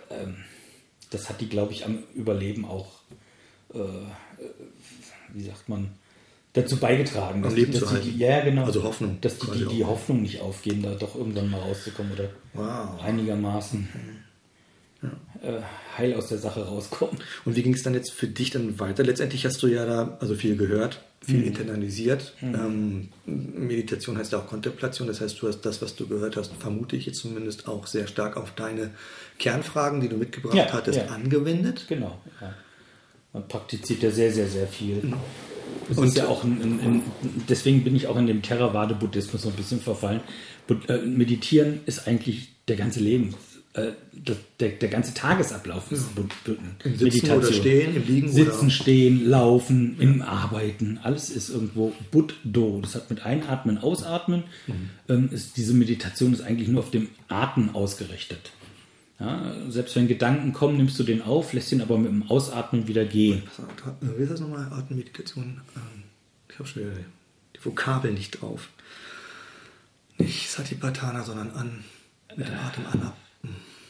Naja, ist auch nur. Das Muss man nachschlagen. ja, für die, die es wissen wollen, schlag mal nach Atemmeditation. Ja. Das war sehr, sehr interessant. Also ähm, auch so im, im, Gehen, die Gehmeditation. So rechts, links, rechts, links und dann einatmen, ausatmen und das so koordinieren. Fand ich schon sehr interessant. Es gibt dann nochmal die Schweigezeit ähm, für die, die das ein bisschen intensivieren wollen. Die habe ich auch ausprobiert. Ich habe äh, ein halbes Jahr geschwiegen. Es gibt dann auch nochmal extra Regeln. Man gibt bekannt, ab heute möchte ich Schweigemönch sein. Dann weiß jeder sofort Bescheid. Ähm, man wird dann auch nicht angesprochen, weil man darf ja nicht antworten. Man ist aber beim Almosengang dabei und bei diesen Hauptarbeiten ist man teilweise dabei. Man zieht sich aber die meiste Zeit zurück und darf dann in der Zeit auch nicht in seiner Kutti verbringen. Du musst draußen sein. Du bist draußen an einem Baum, äh, meistens dann im Schneidersitz oder Mit so. den ganzen wilden Tieren. Ja, und dann äh, bist du da tief in dir versunken und das äh, ja, habe ich fast ein halbes Jahr gemacht. Wow. Ähm, das gibt einem unheimlich tiefe Praxis. Und dann gab es noch ein ganz großes, schönes, einschneidendes Erlebnis, da mein Abt auch einer derjenigen war, die schon sehr alt waren, sehr erfahren waren, wurde er immer auf diese Konklave, ich sag's immer, im, im, im Christentum ist es ein Konklave, alle paar Jahre treffen sich die höchsten Äbte und debattieren darüber, wie es weitergeht und wie ist der Stand und machen da Kirchenpolitik. Und so ist das da ähnlich. Und mein Abt wollte mich unbedingt dabei haben, weil er hat also festgestellt, dass ich ähm, Geld einbringe. Ich war da der Alien unter den Mönchen. Man hat ähm, festgestellt, äh, da gibt es einen, der kommt aus einem reichen Land, hat alles aufgegeben, seinen ganzen Reichtum, um wie Buddha zu leben und dort ähm, die Zeit zu verbringen. Und den wollte man natürlich sehen. Das ging schon los beim Almosengang. Man darf sich ja nicht bedanken, man bittet um nichts und man, man, man bedankt sich für nichts. Und ich habe mir gedacht, diese urarmen Leute, die nichts haben und ihr letztes Essen noch geben. Klar, sie kommen dann zwei Stunden später und essen mit uns wieder mit und wir teilen alles. Aber es ist ja auch ein Arbeitsaufwand, den die da betreiben. Und ähm, sie wissen ja nicht, ob wirklich genügend zurückkommt. Wie kannst du denen Danke sagen? Und dann, ich durfte ja nicht reden mit denen. Dann habe ich sie angelächelt und ihnen dankend in, den, in die Augen geblickt. Und von da an hatte ich meinen Spitznamen. Ich war Prayim, das heißt der lächelnde Mönch. Mein richtiger Name war Pra Buddhasaro, das heißt äh, der, der dem Buddha folgt. War ich auch ganz stolz drauf auf den Namen, dass ich den gekriegt habe.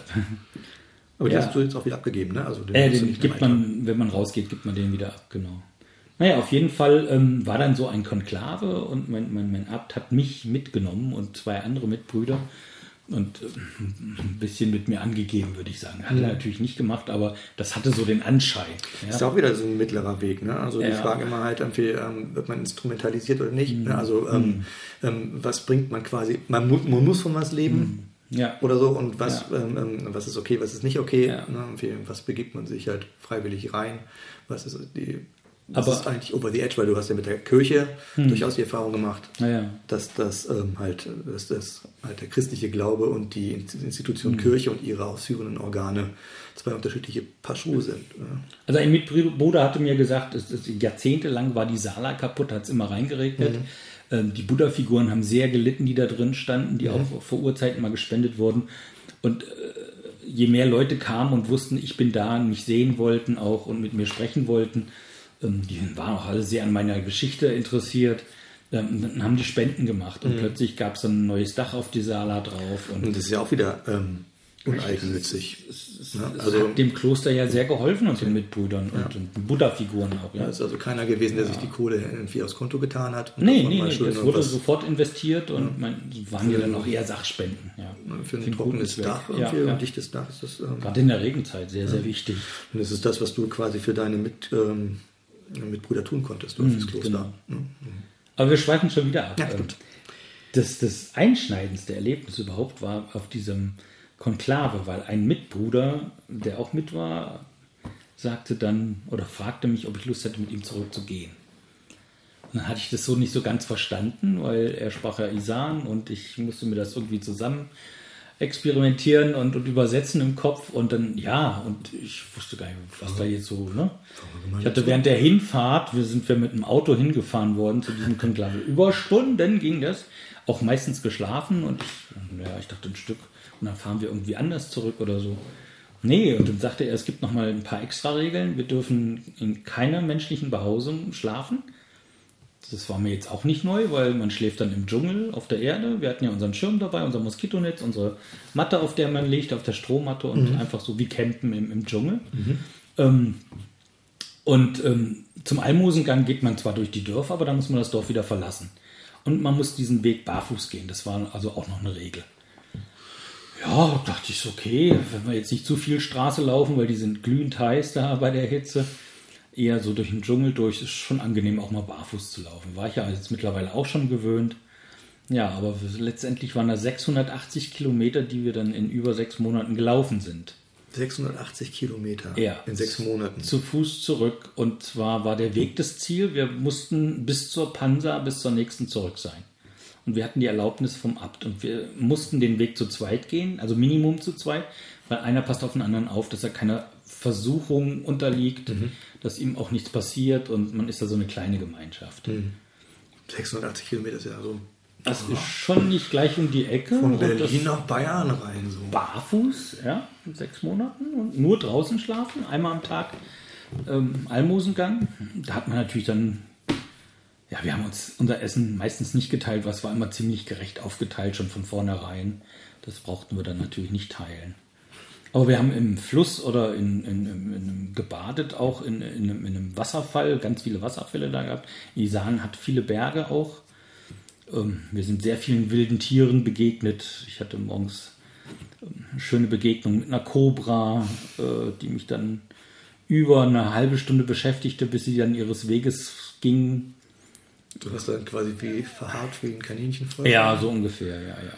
Wir haben zusammen meditiert, habe ich immer gesagt. Mhm. Ja, ich hatte keine Angst eigenartigerweise, aber Respekt. Respekt. Und das sollte man ja für jeden haben. Das ist wahr, ja. Respekt ist ja nicht unbedingt negativ. Nö, muss auch nicht angstgetrieben sein, genau, Respekt, richtig. sondern auch ja, was ja. Respekt Genau. Ja, und da haben wir dann genau. schon die schönsten Orte, also ich hätte diese Orte nie gesehen, vor allem dieses Licht, dieses mystische Licht im Dschungel ist ja nochmal eine ganz andere Luftfeuchtigkeit. Mhm. Und wenn dann hoch über den Bergen die Sonne aufgeht, das ist bei uns ist es eher Morgenrot und das ist ein Morgenviolett, das hat ein ganz anderes Licht. Und morgens, äh, wenn die Hitze noch nicht so hoch war, diese feuchte Luft, die transportiert Düfte ganz anders von diesen vielen exotischen Blumen. Dieser Wald riecht ganz anders. Ja. Also synästhetisch ist es. war wahnsinnig. Wow. Ja. Das ist bestimmt auf jeden Fall etwas, was äh, in dieser Lebensphase, in dieser Lebensrunde definitiv im Kopf ja. gespeichert bleibt. Ja, das hat sich auch bis heute so, deswegen mache ich auch so gern Outdoor. Mhm. Draußen schlafen, um die Natur pur zu erleben, mhm. eins werden mit der Natur. Ja? Und in der Hängematte zu liegen und dieses schwebende Gefühl, was ich dann immer noch so im Kopf habe von diesem luftgeschwängerten, äh, duftgeschwängerten Luft da äh, zu nehmen, das ist so ein bisschen wie High sein, ja. Mhm.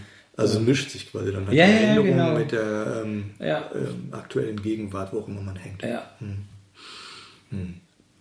Und wenn wir jetzt tatsächlich den Bogen machen Richtung, ich sage jetzt mal Ausstieg, das ist ja schon ein Unterschied zu äh, der christlichen Klostertradition, dass du ja nur auf Zeit und niemand nimmt es dir übel, wenn du rausgehst. Genau. Also wenn du halt Schluss machst und wieder dein weltliches Leben aufnimmst. Also es war auch so eine, eine Erfahrung, die ich gemacht habe. Mir wurde von einem Mitbruder berichtet, der schon Lumpini war, also weit über 20 Jahre im Kloster gewesen ist. Der hatte dann plötzlich den äh, Gedanken, doch nochmal das weltliche Leben zu erleben, weil er ist ähm, als sehr, sehr kleiner Junge ins Kloster gegeben worden. Er kannte nichts anderes und dachte dann, na, wenn er jetzt noch älter noch älter wird, er möchte das einmal erleben. Mhm. So wie wir sagen, wir möchten einmal erleben, ins Kloster zu gehen, ja, war das bei ihm umgekehrt. Und er ist überhaupt nicht mit dieser Welt zurechtgekommen und hat es auch nur zwei Jahre geschafft, mehr schlecht als recht, ähm, dieses Leben zu führen. Ist er zurück ins Kloster gekommen und hat wieder bei Null angefangen. Er war also dann noch weit hinter mir in der wow. Schlange. Ähm, Weil quasi auch Lehren, ja, ja, genau. abgenommen ja, worden, ja, wenn er raus ist. Genau, er hat zwar denselben Namen wieder bekommen, aber es war dann doch ein anderer Mensch, ein anderes Leben. Mhm. Das fand ich auch interessant. Also diesen Weg dann wieder zurückzugehen, ja. Und zu wissen, ich muss wieder unten anfangen. Ja gut, du wusstest es selber nicht jetzt unbedingt, wie lange es dauert mhm. oder äh, ob du wieder zurückkommst, aber Richtig. irgendwann ist der Zeitpunkt wohl anscheinend gekommen. Was war das Ausschlaggebende? Es gibt da keinen ausschlaggebenden Punkt. Es ist einfach so, salopp gesagt, genauso wie ich die Stimme in mir gereift ist, du musst dahin, du gehst den Weg, ist irgendwann die Stimme in mir gereift, jetzt hast du deine Fragen beantwortet? Wie lange willst du noch bleiben? Und der Ruf dann nach Hause war dann eher so die Stimme.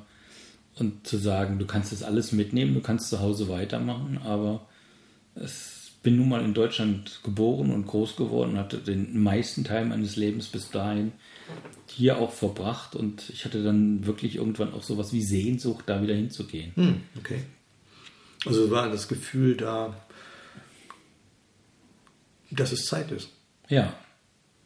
Es war dann irgendwann so weit, dass ich gesagt habe, okay, das reicht mir jetzt. Und deine ähm, Fragen, mit denen du äh, hingekommen bist, ähm, also bist hast du dann Sachen wieder gepackt, äh, weil es einfach Zeit war, oder hast du tatsächlich auch noch, ähm, bist du einen Schritt weiter bei diesem doch sehr großen Wurf, ne? wo komme ich her? Also diese Sinnfragen. Mhm. Bist du noch, äh, bist du, hast du dann tatsächlich die Zeit auch also war es ergiebig auch in diesem Aspekt, die Klosterzeit, dass du noch etwas mehr über diese Sinnhaftigkeit. Auf jeden Fall, auf jeden Fall. Ich habe einen ganz anderen Blick gelernt aufs Leben. Es hat mich komplett verändert. Ich bin ruhig geworden, ausgeglichen. Also ich war vorher doch schon eher so ein bisschen teilweise jähzornig. Ich habe schnell Sachen aufgegeben. Ich habe äh, gerne die Schuld bei anderen gesucht. Heute suche ich die Schuld immer nur bei mir. Ähm, ja, würden die wiederum Leute sagen, das ist auch nicht gut, irgendwie so, aber hey, letztendlich. Ja, gut, aber in erster Linie erstmal bei mir, um zu gucken, hättest du es auch anders angehen können. Ja. Also Menschen, Außerdem die Trump zum Beispiel, ja. Äh, die würden davon durchaus profitieren, weil ja. das ist sehr konsequent. Oder auch bei, finde ich, ähm, rechten politischen Segmenten, die suchen immer die Schuld bei den anderen. Ein, ein ganz großer Aspekt, den ich gelernt habe, ist Dinge neutral zu sehen. Aber es ist ja ein Gefühl, was du projizierst und einer Sache überstülpst. Wenn du jetzt sagst, ähm, das ist positiv, das ist negativ. Was für dich positiv ist, kann für mich absolut negativ sein. Mhm. Obwohl es dieselbe Sache ist, aber du legst dem ein ganz anderes Gefühl bei. Und wenn ich das ähm, vielleicht als negativ sehen würde, muss ich aber fragen, warum? Was macht es mit mir? Woher kommt das? Und mhm. dann irgendwann stellst du fest, ich projiziere das selber, also kann ich es auch sein lassen und kann das Ganze neutral betrachten. Ja? Schubladendenken abzulegen zum Beispiel. Mhm. Einen Menschen zu sehen als, als Individuum, was ja eigentlich gang und gäbe sein sollte, aber ohne Anmaßungen zu, zu treffen und, und Wertigkeiten beizulegen. Ja? Sondern ihn respektvoll begegnen und zu sagen, ich liebe dich, du bist auch Mensch, du bist dein eigener Mensch und du hast eine ganz andere Biografie als ich. Und deswegen finde ich es immer spannend, mit fremden Leuten zu sprechen und aus ihrem Leben zu erfahren. Und mhm. kann man sich auch viel ableiten von. Manchmal gibt es auch äh, Sachen, wo man sagt, die habe ich auch so oder so ähnlich erlebt, ja. Aber ich bin ganz anders mit umgegangen. Mhm. Ja. Und das macht für mich den Sinn des Lebens aus. Ich denke immer, wir kommen auf diese Welt nicht, ähm, es gibt keine Zufälle. Alles hat seinen tieferen Sinn. Mhm. Und ich denke so ein bisschen auch so auf die Reinkarnation hingesehen, dass man in diese Welt geboren wird, sich das aussucht, aber vergisst, warum man hier ist. Und der Weg ist einfach, das zu durchleben, was einem vorgegeben ist, und die Gefühle daraus zu, zu übertragen. Oder so. Genau, kennenzulernen. Das, mhm. So, ich, ich, ich sage immer so, ich gehe so durch so einen Tunnel, das ist mir in Sri Lanka passiert, bei einem riesengroßen Buddha-Statue, da ist das ganze Leben Buddhas in einem Erdtunnel gemalt gewesen. Rechts und links an, an der Decke, schön ausgeleuchtet, ist man durch diesen Tunnel durchgegangen, durch die ganze Geschichte des Lebens von Buddha. Und das waren ganz tolle Bilder aus allen Stationen seines Lebens. Und irgendwann war man in dieser Buddha-Statue oben im Kopf und hat durch seine Augen aufs Leben getrachtet. Das war total sinnbildlich, ja.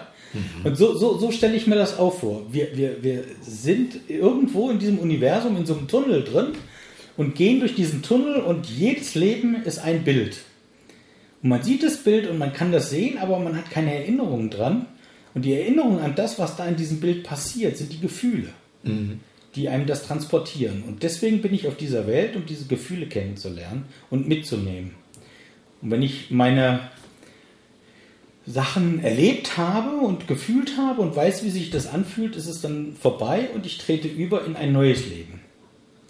Und deswegen ist es auch so egal, ob man als junger Mensch, als Mittelalter oder als ganz uralter Mensch stirbt, wenn einfach deine Gefühle für dieses Bild alle vollständig sind, entscheidet man sich selber weiterzugehen. In die nächste Runde. In die nächste Runde, genau. Mhm. Und der Übergang ist halt so unterschiedlich. Die einen gehen freiwillig, die anderen unfreiwillig durch Krankheit, durch Unfall, durch was weiß ich, ermordet worden, abrupt ab. Aber was, Organversagen, ja, wenn du alt bist. Und da versuche ich das auch wieder neutral zu sehen. Es ist dann einfach so. Mhm. Alles hat seine Zeit. Alles ist eine gewisse Zeit da und dauert eine Zeit und wenn es vorbei ist, ist es vorbei. Ja, das ist ja das tatsächlich wieder, also das, das Metaphysische im Sinne von ähm, religiöser Überbau, also da, wo halt es keine Beweise für gibt.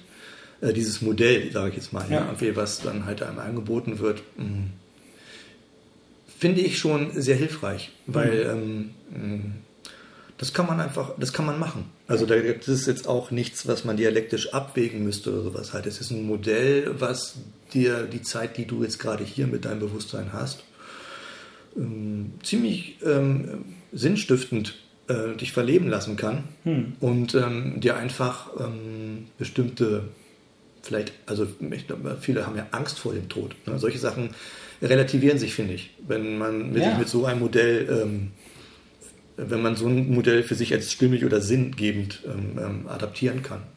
Und niemand äh, wird dadurch in irgendeiner Weise negativ beeinflusst oder so, sondern ja. Ich denke, Angst habe ich vor Dingen, die ich nicht kenne. Das ist immer so der, der, dieser Urpunkt, ähm, was auf mich zukommen könnte, weil ich nicht weiß, wie sich mhm. das anfühlt, weil ich nicht weiß, was da passiert, ähm, wie ich das aushalten kann. Mhm. Das macht so, erzeugt so Angst. Und wenn ich mich von früh genug in meinem Leben damit auseinandersetze, dann wird diese Angst abgebaut. Ja, Oder man, kann man, gar nicht man, erst so sich gibt, manifestieren? Ja, man, es war zum Beispiel auch so, es gibt, Buddhisten lassen sich verbrennen. Und es gibt keine Krematorien wie bei uns hier, sondern immer im Kloster ist ein Krematorium und es wird der Ritus von den Mönchen, war auch meine Aufgabe mit, ähm, gestaltet, dass dieser Mensch verabschiedet wird die ganze Familie und es gibt ein Ritual und dann wird er da reingeschoben in ein kleines Mini-Krematorium und brennt so circa 24 Stunden. Also länger als in anderen Krematorium, weil die Hitze ist nicht so mhm, heiß. Und die Mönche sitzen die ganze Zeit dabei und gucken dazu, wie das ähm, verbrennt. Das wäre diese ähm, ähm Endlichkeits. Ja, ja, genau. Du, du, du bist also damit konfrontiert, was passiert mit deinem Körper bei dieser Verbrennung, wo gehst du hin? was passiert aus dir. Ja? Und mhm. dann kommt ein Teil der Asche kommt in die Klostermauer für einen gewissen Zeitraum, dann kommt die da auch wieder raus. Ein Teil nehmen die ähm, Angehörigen mit als äh, für den Haustempel, mhm. für den Ahnentempel, da kommt die Asche rein und ein Teil wird äh, ins Wasser gegeben und zu den Elementen. Zu den Elementen wird zurück in die, in die genau. Welt gegeben. Ist bei uns anders. Aber ich habe das mitgenommen, also wir haben also mit einem großen Freundeskreis, wir haben uns einen Baum gekauft in mhm. Friedwald, äh, wir haben uns damit auseinandergesetzt, wir wollen alle verbrannt werden an diesem Baum. Mhm. Wir gehen regelmäßig einmal im Jahr an diesen Baum, besuchen den und äh, ja, freuen uns, dass wir noch da sind und alle zusammen sind und äh, möchten auch nach dem Tod zusammen da an diesem Platz verweilen. Ja. Das ist immer ein tolles Ritus so und das nimmt auch ganz viel Angst. Also ich weiß, wo ich hinkomme ich habe meine Beerdigung komplett äh, organisiert, so wie ich das haben möchte. Ich habe schon meine Urne in der Hand gehabt und die muss ja schnell verrottbar sein. Es darf mhm, nicht irgendwie, genau. weil für mich ist es echt gruselig, wenn man hier so auf die Friedhöfe geht. So. In diese Uhrenhalle, das sieht aus wie Kaninchenstelle. Teilweise stehen die da offen, rosten vor sich hin.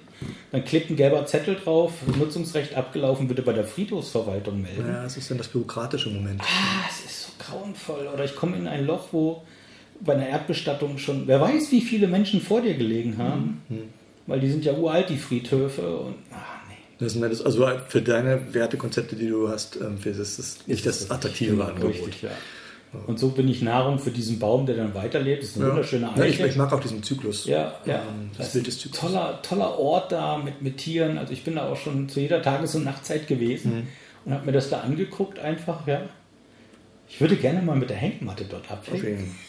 Was andere sehr spooky finden, aber ich sage, was soll einem da passieren? Wer soll einem da Ja, begegnen? nichts groß. Das ist halt höchstens wieder eine juristische Frage, weil es ja nun ähm, irgendwo ein, Ein ein Friedwald ist. Genau. Ja, aber ich störe ja doch keinen. Nö, eigentlich nicht. Also das ist, wie gesagt, das ist das Doofe zwischen den bürokratischen und formalen Akten und dem, was, weil was du ja machst, oder was ihr macht, finde ich, ist ja einfach diese ähm, Etappen, also die, Zeit des Lebens und die Zeit des Verstorbenseins, einfach ein bisschen ähm, äh, zusammenzubringen, zu über- überlappen zu lassen. Ja. Also man beschäftigt sich zu Lebzeiten schon mit dem, wie es vielleicht, vermutlich könnte sein, ähm, danach sein könnte. Man kriegt also und damit ähm, ist es ähm, ein fließenderer Übergang halt. Das hat, es sind halt wirklich nicht verschiedene Etappen, sondern es ist ähm, alles das Gleiche. Also es Ja. ist ein Prozess. Ja, so. Und vielleicht ein Zyklus. Irgendwie so. Und da ist das dort verweilen zu Lebzeiten, sich auch damit zu beschäftigen, was wohl passieren wird, eigentlich ein willkommenes, ähm, also ein positives Ding halt irgendwie und sollte nicht durch juristische Auflagen halt verboten werden, weil man das halt nicht so macht. Ne, dann sitzt Also halt ich weiß da. auch nicht, ob das, ob das verboten ist. äh, Ich weiß es auch nicht genau. Weil es ist keine Störung. äh, Wenn ich tagsüber dahin kann und kann tagsüber Ja, trauern, ich kann also, nicht nachts? äh, die, also wenn es, es geht ja um die Störung der Totenruhe, ja, Ja, wenn überhaupt, aber warum soll man nicht auch auf, ähm, ich weiß auch nicht, ob Leute tatsächlich äh, ihre Familie ähm, im, in der Nacht auf dem Friedhof zum Beispiel besuchen. Ne, Also wir haben ja diese total kulturell überformten Horror-Stories mit zwischen Zombies und äh, whatever, ja, irgendwie und Leichenschändung oder sowas halt äh, meistens im Kopf. Aber ich denke, es kann auch ein sehr äh, innige Erfahrung sein, dann halt sich zu dieser Uhrzeit auf dem Friedhof ähm, einzufinden und ähm, den Bezug zu seinen Ahnen zu suchen und die Erinnerung zu pflegen. Ne? Und da kommt bestimmt auch was bei raus, wenn du das tust. Und das ist nichts Negatives. Nee, garantiert. Weil wenn du andere Kulturen anschaust, so wie Mexiko, weiß ich, da gibt es einmal im Jahr dieses Totenfest, Ja, stimmt. wo sich auch alle als, als, als Skelette äh, bemalen. Wo Kinder dann halt irgendwie irgendwelche ähm, Knochen ausgraben. ja, und Tote Ja. hauen und die Süßigkeiten vom Haus. Ich weiß aber das sind verschiedene Sachen. Pinata, ja, Ja, genau. Ich bin mir nicht sicher, aber es hat ja auch, wer haut denn Tote? Ja, Ja, und warum ja. wird der mit Süßigkeiten gefüllt? ja. Also sind ja auch Sachen, die. Also ich habe in Thailand erlebt, äh, äh, einen chinesischen Friedhof ist ganz anders. Da kommt der, der Sarg auf die Erde, also auf den Boden drauf und da wird ein Hügel drüber geschüttet. Also es wird kein Grab ausgehoben, sondern ein Berg aufgefüllt. Mhm. Ein über den. Hügelgrab. Genau, und da ist auch vorne eine kleine Platte drin, also mit den, mit den Daten und so und auch ein paar Blumen und eine Bank und so. Und irgendwann nach 10 oder 20 Jahren, ich weiß nicht mehr genau, äh, gibt es ein, ein, ein großes Fest für diese Familie. Dann wird der Tote wieder ausgegraben und alle helfen mit, diesen vermoderten Leichnam da rauszuholen, der in sich zusammengefallen ist und holen die Knochen und das Skelett raus und dann wird das gemahlen und klein zu Staub und dann wird das Grab beseitigt. Also auch, also ist eine Ep- Episode gewesen dann letztendlich auch nur. Ja, also nichts ja, Finales. Ja. Das wird wieder beseitigt. Es Wird gibt aber ein danach quasi dann. Das habe ich auch nicht so ganz verstanden. Also es ist ein ganz anderer Umgang mit, mit, mit, äh, mit, mit Tod. Und, mit Und das hat aber nichts mit Buddhismus zu tun, müssen wir dazu Nein, sagen. das war- Ja, Deswegen. Das ist so ein chi- chinesisches Ritual. ne? Na gut, ja. Vielleicht ist der Bogen tatsächlich auch hier geschlagen jetzt im Gespräch. Also Stefan, vielen Dank für diese äh, interessanten Einsichten. Naja, und äh, wie nennt sich das dann? Also reingucken, ja, Ja, ja, reinzugucken in das, was du da erlebt hast. Und dann sage ich mal, dass das hier die Kiez-Biografien waren. Diesmal Ausgabe 20 mit Stefan und über das Leben als buddhistischer Mönch in Thailand. Wer andere Kiez-Biografien hören möchte, der möge sich auf die Homepage begeben www.kiezbiografien.de mit anderen Biografien und anderen Geschichten. Und ansonsten wünsche ich euch noch eine schöne Zeit. Und wenn das tatsächlich zyklisch sein sollte, dann sehen wir uns auch nochmal wieder. Bestimmt. Also Stefan, Dankeschön. Gerne. Und Tschüss. Tschüss.